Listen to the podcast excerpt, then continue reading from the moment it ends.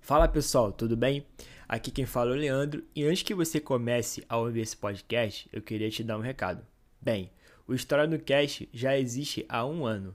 E bem, quando o podcast começou, eu não tinha é, grana suficiente para bancar uma edição maneira. Eu também não tinha equipamento maneiro, né? Não só eu, mas como todo mundo que produziu o podcast. Então, isso fazia com que o podcast ficasse com uma qualidade de áudio bem baixa. Bem, por que, que eu tô querendo te dizer isso? Porque eu sei que muita gente que vem escutar o podcast, escuta o primeiro episódio, fica decepcionado né, pela qualidade do áudio, que realmente é bem ruim, e para de ouvir.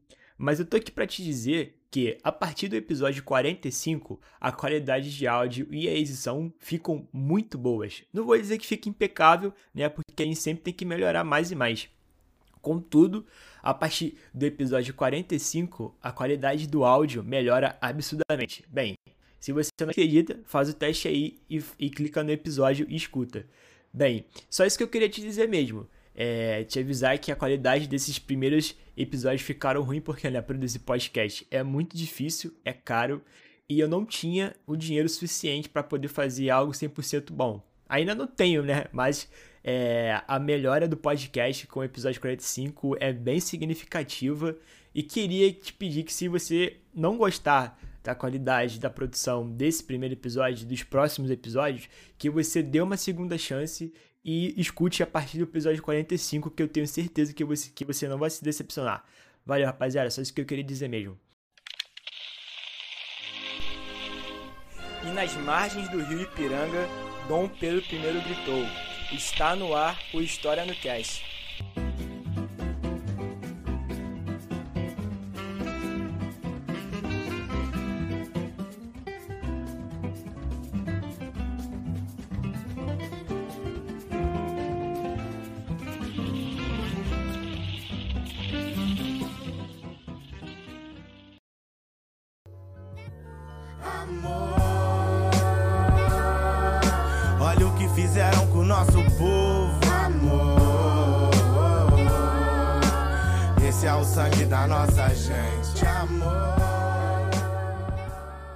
Rapaziada. Estamos aqui para mais um episódio do História do Enem, programa do História no Cast voltado para o Enem.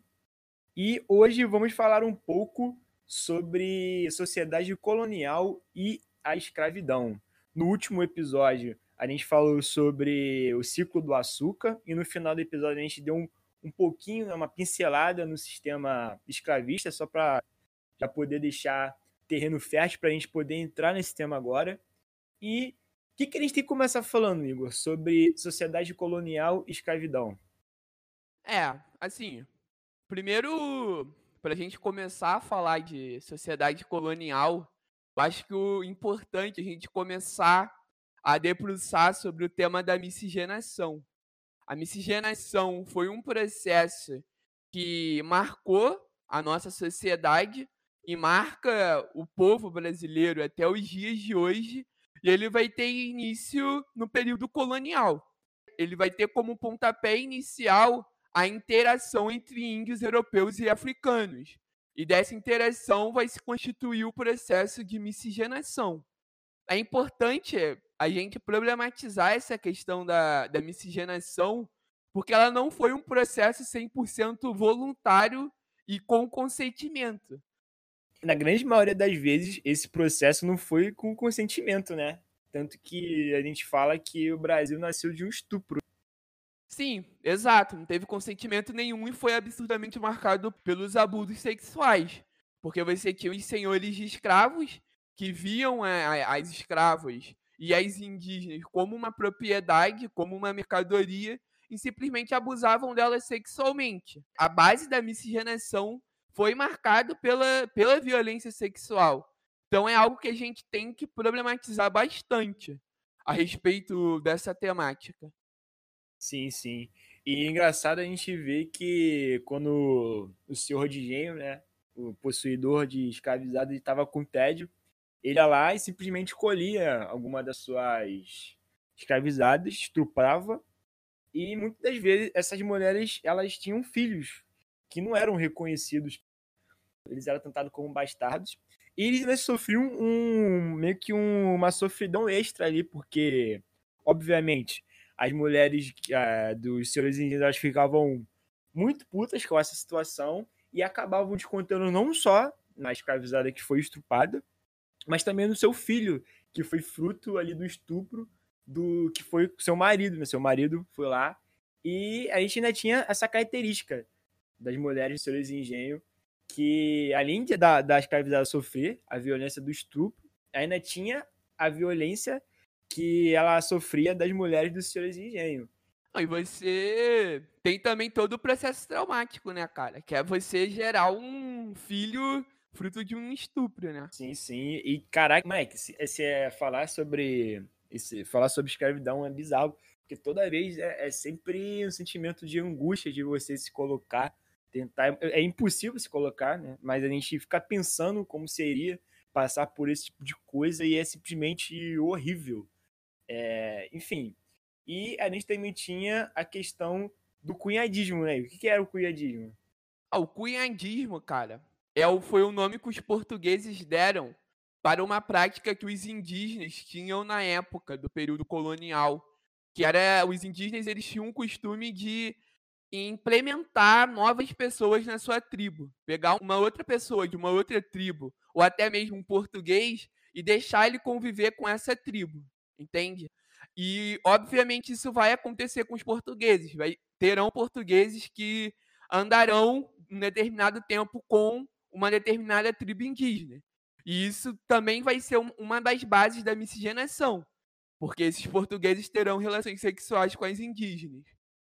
Sim, sim, sim. E é engraçado a gente ver que quando a gente fala sobre colonização, parece que os portugueses chegaram aqui matando os índios e roubando suas terras. Bem, também foi isso, né? Mas a gente também tem que ver que é uma coisa que a gente sempre fala aqui no podcast, quando a gente está falando sobre povos originários ou povos da África, que os índios eles não se viam como índios. Eles eram de etnias diferentes, de tribos diferentes. Então, consequentemente, muitas dessas tribos eram inimigas uma das outras. E obviamente que os portugueses cientes disso, eles se juntavam com uma tribo até porque não tinha condições deles sobreviverem num território tão diferente do que eles estavam habituados. E por isso eles juntavam com outra, com algumas tribos para poder conhecer o território, para poder ter laços de amizades com essas tribos, para se proteger de outras tribos também. Então, os portugueses eles usavam essas rivalidades dessas tribos para poder fazer o quê? Para poder acabar com seus inimigos. Que, e futuramente, quando eles acabavam com essas outras tribos, eles se voltavam contra suas tribos aliadas. Eles as atraíam, até porque eles já tinham concluído o objetivo. E era, um, era uma relação que os portugueses usavam os índios e os índios usavam os portugueses. Os índios usavam os portugueses como aliados para destruir suas tribos inimigas e os portugueses faziam o mesmo, usavam ali os indígenas para destruir outras tribos, mas também depois destruíam essas tribos, para a gente perceber que não existe é, essa ingenuidade como muita gente passa sobre os povos originários. E outra coisa engraçada também sobre essa questão de a gente rever conceito. Vocês podem ver que eu falei tribo algumas vezes, mas tribo meio que remete a um tom assim pejorativo de inferioridade. Se fosse falar sobre tribos indígenas, o conceito assim mais correto a ser usado é comunidade. Também tem muita gente que fala comunidade de povos originários. Aí existe um debate. Tem muitos índios que não vêem problema em serem chamados de índios, índios, já outros não. O que marca mais uma característica, né? Índio não é a mesma coisa. Eles pensam diferente, têm opinião diferente, né? Mas enfim. O que, você acha disso aí tudo?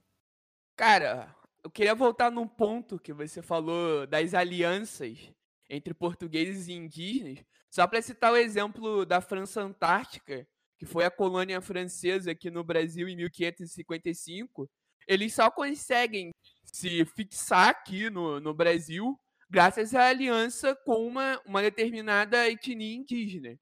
E os portugueses vão conseguir expulsar, porque eles vão se aliar à etnia indígena que era inimiga da etnia que estava aliada aos franceses. Então isso mostra que os povos originários eles possuíam é, interesses. É, eles não eram ingênuos. Eles tinham seus próprios interesses e suas próprias ambições ao aliar com os europeus. E uma outra questão que tesouro e eu achei interessante é essa questão da, da nomenclatura. É, você se referir ao índio como índio ou não povos originários. Isso é interessante porque reflete um estudo historiográfico mais moderno, mais recente, que problematiza essa questão da nomenclatura, que a historiografia tradicional, que muitos de vocês estudaram no ensino médio, não possui esse tipo de problematização. Continua se referindo às etnias como tribos e, e os povos originários como índios. Show, show. Igor, eu também queria que você falasse um pouco sobre as características gerais desse período. E uma delas é a estratificação, que parece uma palavra um conceito bem difícil, mas que na verdade não é. O que é a estratificação? Então, a estratificação, quando a gente fala que uma determinada sociedade ela é estratificada, o que, que isso quer dizer? É, na verdade, você tem que pensar da seguinte forma, que é, nessa sociedade irá existir segmentos sociais muito bem delimitados. E a mobilidade de um segmento para o outro é algo muito difícil de acontecer, para não falar impossível.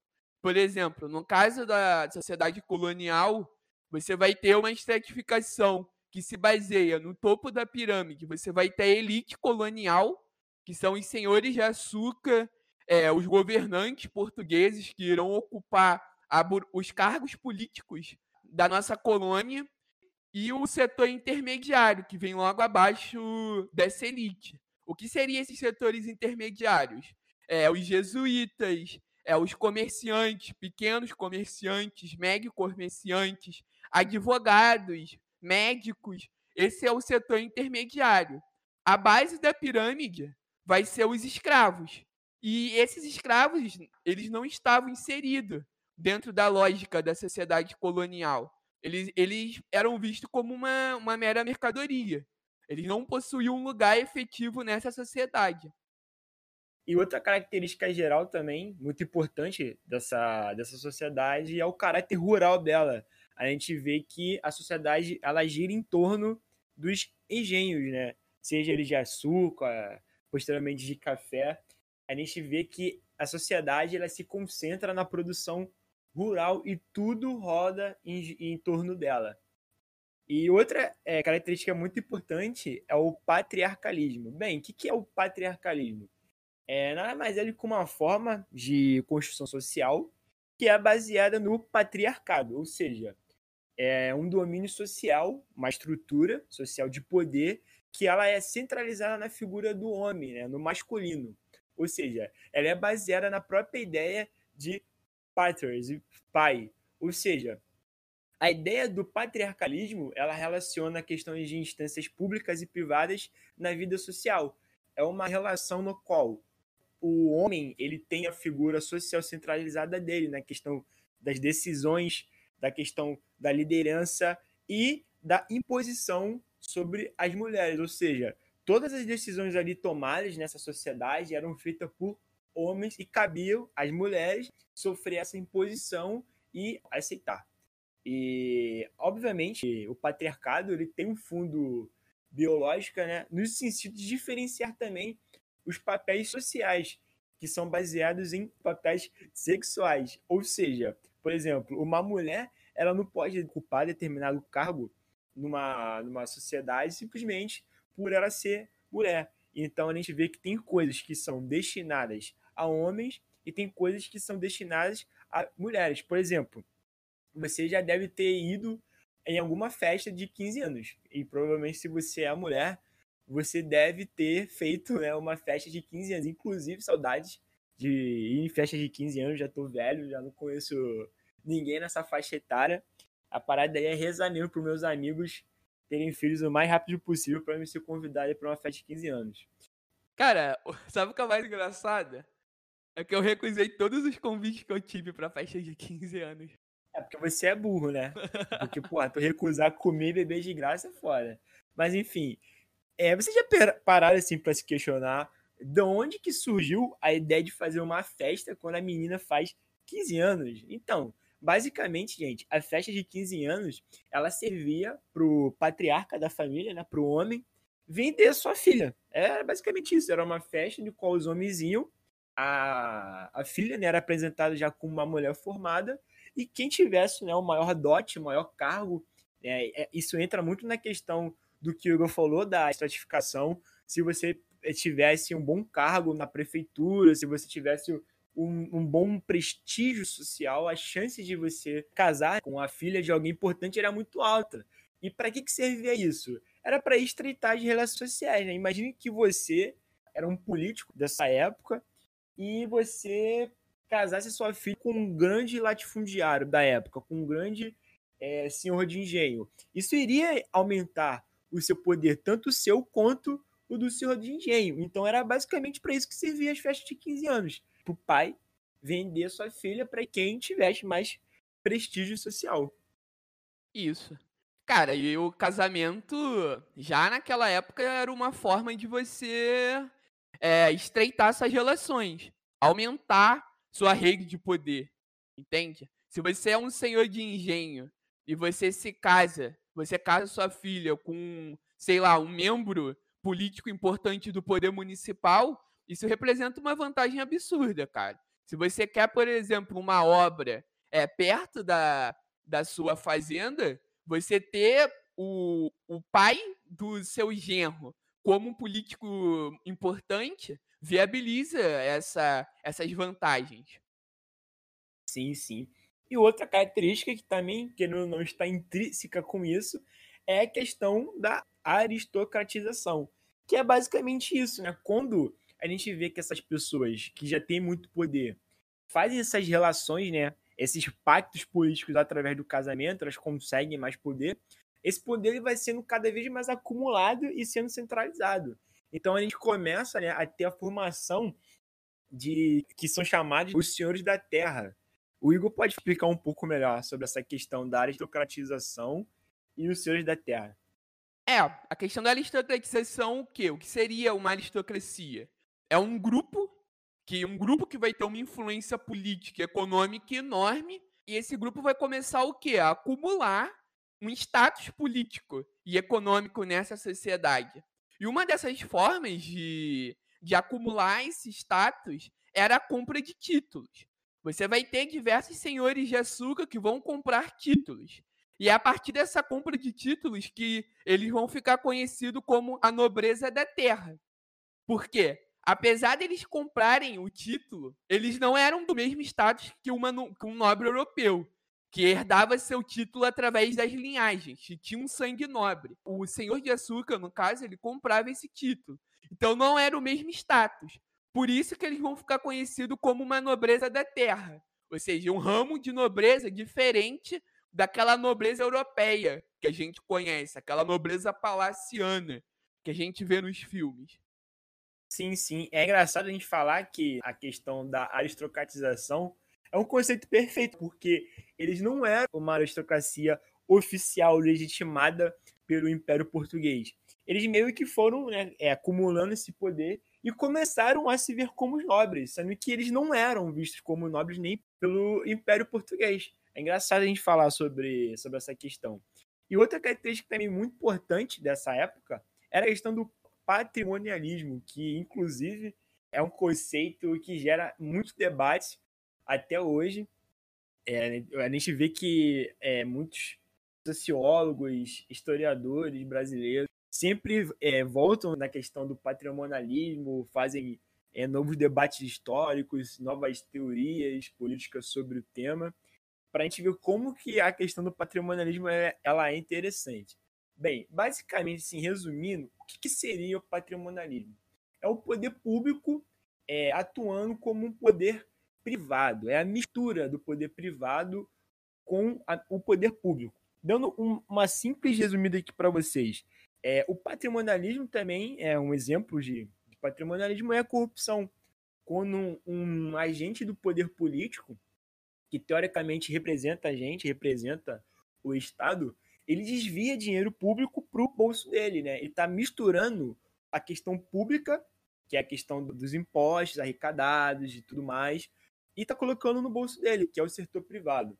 É uma frase muito interessante também para ilustrar, e, e obviamente o patrimonialismo não tem só a ver com corrupção, tem a ver com outras coisas. É a famosa frase que, para os meus amigos, o, o bem e para os meus inimigos, a justiça. É uma coisa parecida com isso, né, Igor?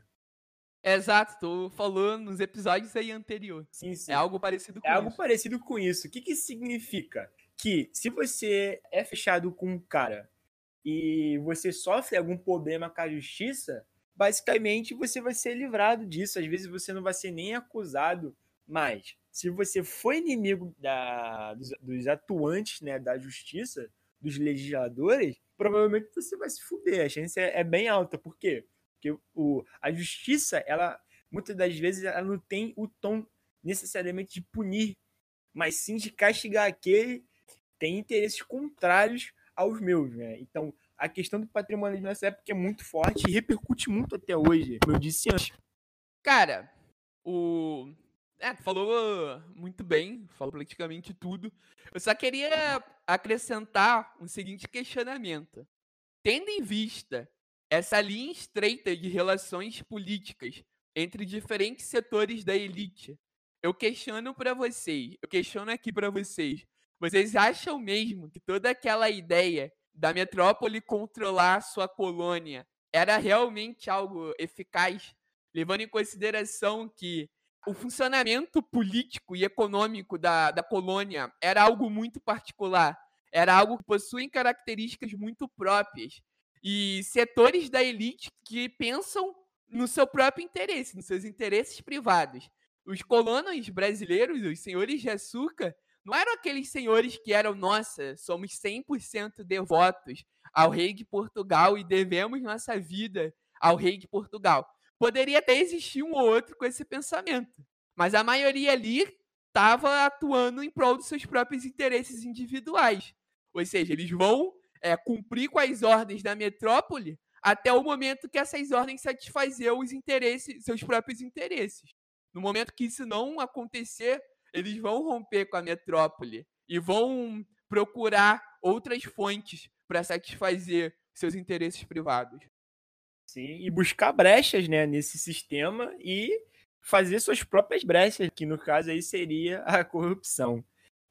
E agora falando um pouco sobre a sociedade escravista em si, a gente falou um pouco sobre a questão da estratificação, que o primeiro segmento a gente tem a elite colonial, segundo a gente tem os setores intermediários e o terceiro segmento temos os, os escravos. Bem, no último episódio a gente falou um pouquinho sobre a questão da escravidão africana, como que ela é diferente da escravidão que a gente teve aqui no Brasil, eu falei, e agora eu deixo para o Igor falar, porque é interessante a gente ter duas pessoas falando sobre o mesmo tema, porque umas vão falar mais sobre um, um ponto, outras vão falar mais sobre o outro. Então, fala, Igor, sobre a escravidão africana. Assim, primeiro eu quero retomar o argumento do Fernando Novaes, que o Leandro chegou a falar no episódio anterior, no livro Crise do Sistema Colonial. O cara, o primeiro capítulo desse livro é interessante para quem se interessar em ler que vai argumentar muito bem a respeito de como o sistema colonial na América Portuguesa vai decair, vai entrar em crise. E um dos pontos que o Fernando Novaes bate é na ideia de que o, a principal motivação de que dos escravos terem sido é, implementado, a mão de obra escrava ter sido implementada aqui na América Portuguesa é o caráter mercantilista, ou seja, é o caráter altamente lucrativo do tráfico negreiro. Para vocês terem uma ideia, cara, todo mundo lucrava com tráfico negreiro, inclusive a própria Igreja Católica. A Igreja Católica existia um imposto que a igreja lucrava sobre o batismo de cada escravo. Explicando melhor, quando o escravo estava sendo designado para o navio negreiro, ele era batizado e recebia o seu nome católico. A Igreja Católica lucrava sobre o batismo de cada escravo. Ou seja, existe um imposto que era instaurado pelo Estado, pela coroa, que dava esse tributo à Igreja Católica. Então, isso demonstra a ideia de que todo mundo lucrava com o tráfico negreiro. Então, essa ideia de que os escravos africanos veio para aqui por conta de uma ingenuidade que não sentia outras alternativas de mão de obra a ser implementada, isso é mentira. Foi um, o principal interesse foi um interesse estritamente econômico. E também terão outros interesses, como por exemplo a especialização da mão de obra africana.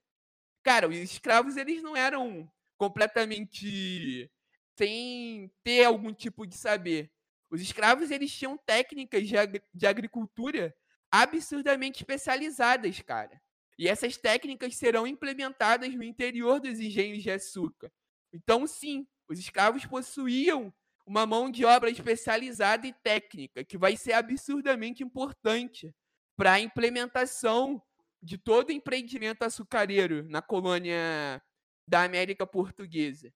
E uma outra questão também que vale ressaltar, que é um argumento que um certo jornalista aí que escreve sobre história, que adora usar, é justificar o fato de que havia escravidão na África então, por isso, vamos justificar a escravidão na América Portuguesa. Mas é importante frisar que existem diversos tipos de escravidão. A escravidão que acontecia no interior do continente africano era uma escravidão de caráter doméstico, cara. Era uma escravidão que era algo cultural dentro da cultura daquela, daquele, daquelas etnias africanas. Ou seja, se uma etnia perde na guerra para outra, ela vai ser escravizada porque é algo cultural. E é uma escravidão que é, difere completamente da escravidão na América Portuguesa. Porque a escravidão na América Portuguesa está pautada numa lógica de acumulação, de uma produção em larga escala. E já a, a escravidão dita doméstica no interior do continente africano é uma escravidão totalmente voltada para um caráter de subsistência, cara. Ou seja, não era visando uma acumulação de produção, visando uma acumulação lucrativa, uma acumulação de metais preciosos, entende? São sistemas de escravidão completamente diferentes e um desses sistemas possui o caráter cultural ali, ali por trás. Então, você usar é, como argumento o fato de ter escravidão no continente africano para justificar a escravidão na América Portuguesa é uma desonestidade intelectual absurda, que tem historiadores que reproduzem essa ideia até hoje. Sim, sim. E só para finalizar, aí também tem aquela frase, né, que os negros já já se escravizavam, os negros vendiam os negros. Eu disse isso no último episódio, vou dizer de novo porque é muito importante. Gente, naquela época não existiam negros. Isso foi a palavra negro, ela foi uma palavra que foi sendo criada socialmente ao longo dos séculos. Ninguém se via como negro. Eles tinham diversas tribos, diversas etnias na África no período ali de 1500, como ele existe hoje. E essas, essas etnias, assim como eu falei no começo do episódio, aqui daqui sobre a questão dos povos originários, essas etnias também não se viam como uma coisa só como negros ou como africanos. A palavra africano também é uma palavra inventada. Então, essas pessoas tinham rivalidades, tinham suas diferenças, culturas extremamente diferentes uma das outras. Então, quando a gente fala né, que onde a gente tem um movimento negro, isso é uma coisa de hoje. Então, não tem como a gente colocar uma coisa que existe hoje, pegar palavras, conceitos políticos, sociais, nomes de movimentos políticos, sociais, e transportar para 500 anos atrás, gente, não faz sentido. Só faz sentido hoje. Então, hoje a gente tem o movimento negro que tenta ter uma unidade para combater o racismo, mas antigamente, mais uma vez falando, os africanos não se viam como africanos, não se viam como negros, eles tinham suas próprias etnias, seus próprios territórios, seus próprios costumes, tinham suas rivalidades, alguns eram inimigos mortais. Então, obviamente, sim, os africanos se venderam pessoas de etnias diferentes para os portugueses, porque eles não se viam como uma coisa só, e eles não sabiam o que, que essa, esse ato iria ocasionar nos dias de hoje.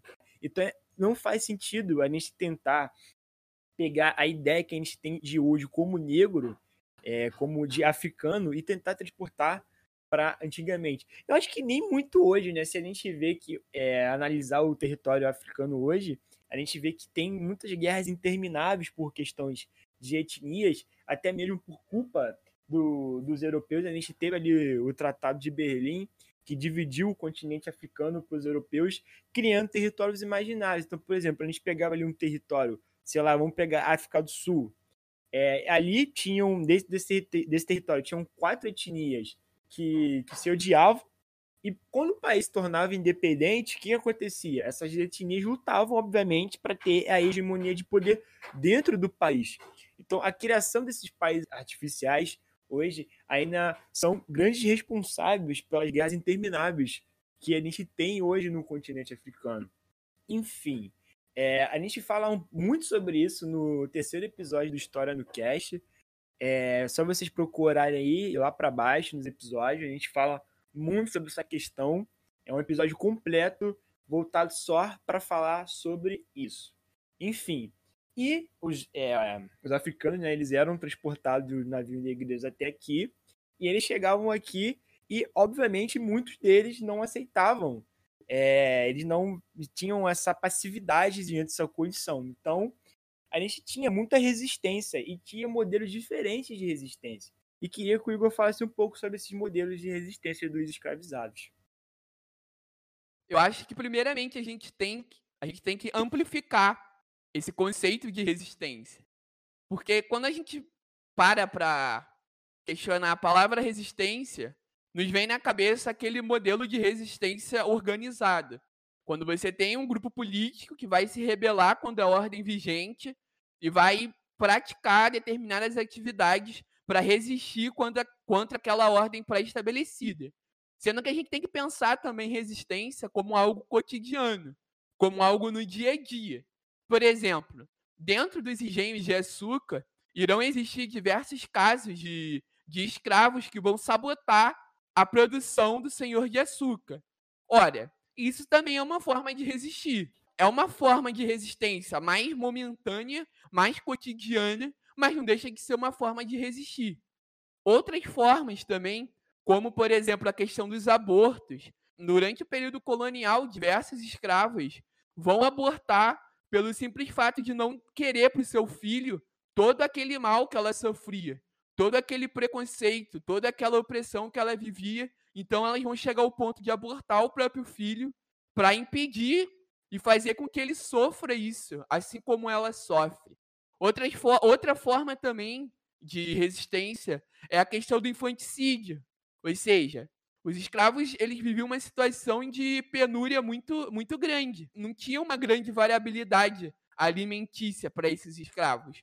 Então ter, vão existir casos de mulheres que vão é, matar o seu próprio filho para evitar com que ele passe todas as péssimas condições que ela sofria.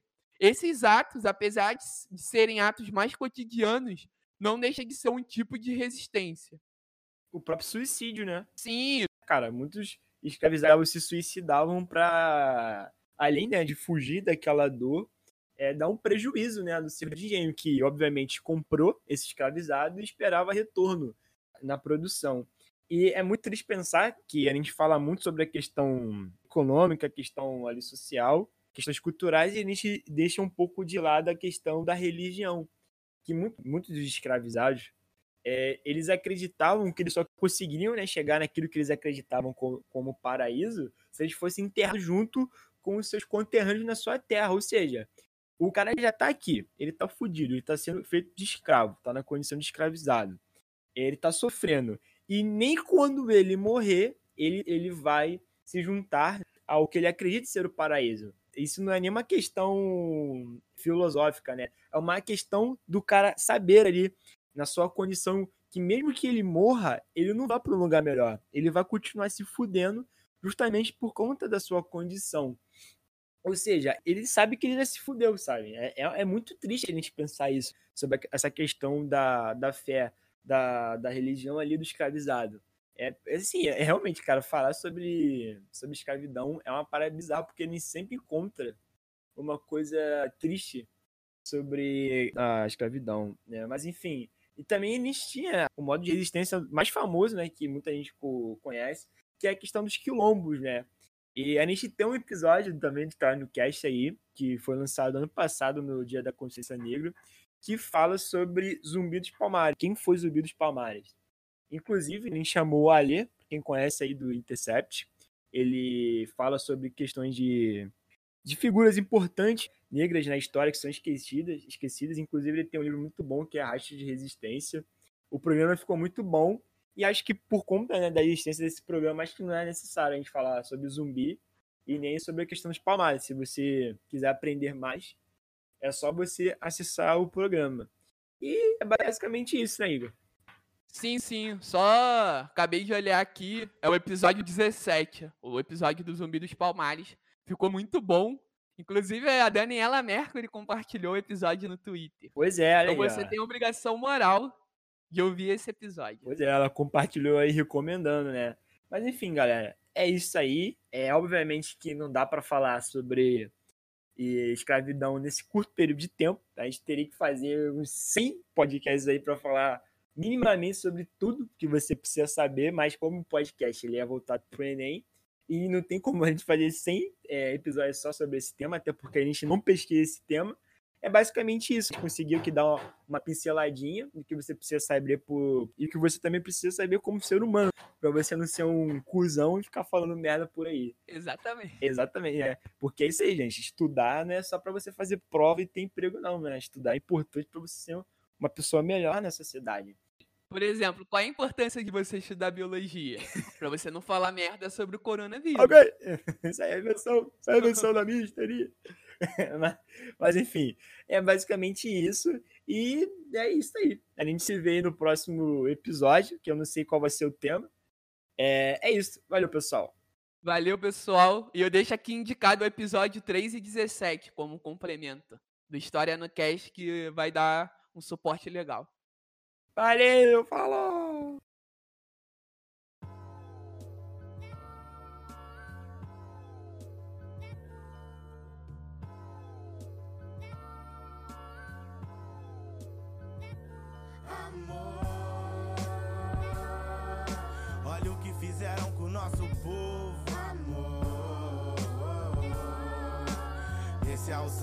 Nossa gente. Amor.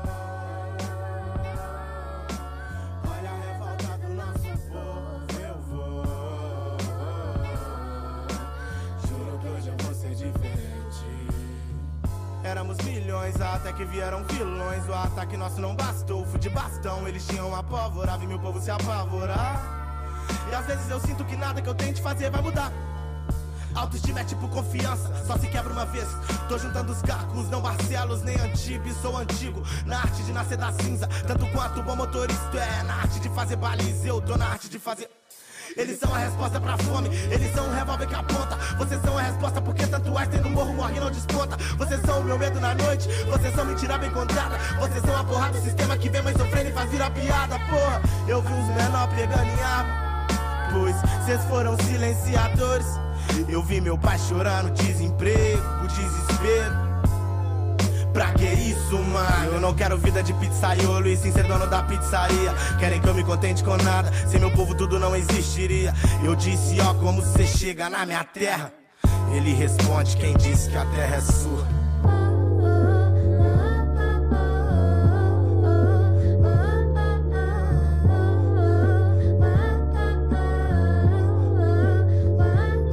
Aquela noite eu te ensinei coisas sobre amor. Durante o dia eu só tinha vivido ódio.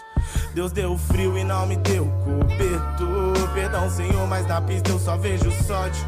Se passam a causa da seca e da cerca que nos separa. Depois nos acusam de estar tá dividindo demais.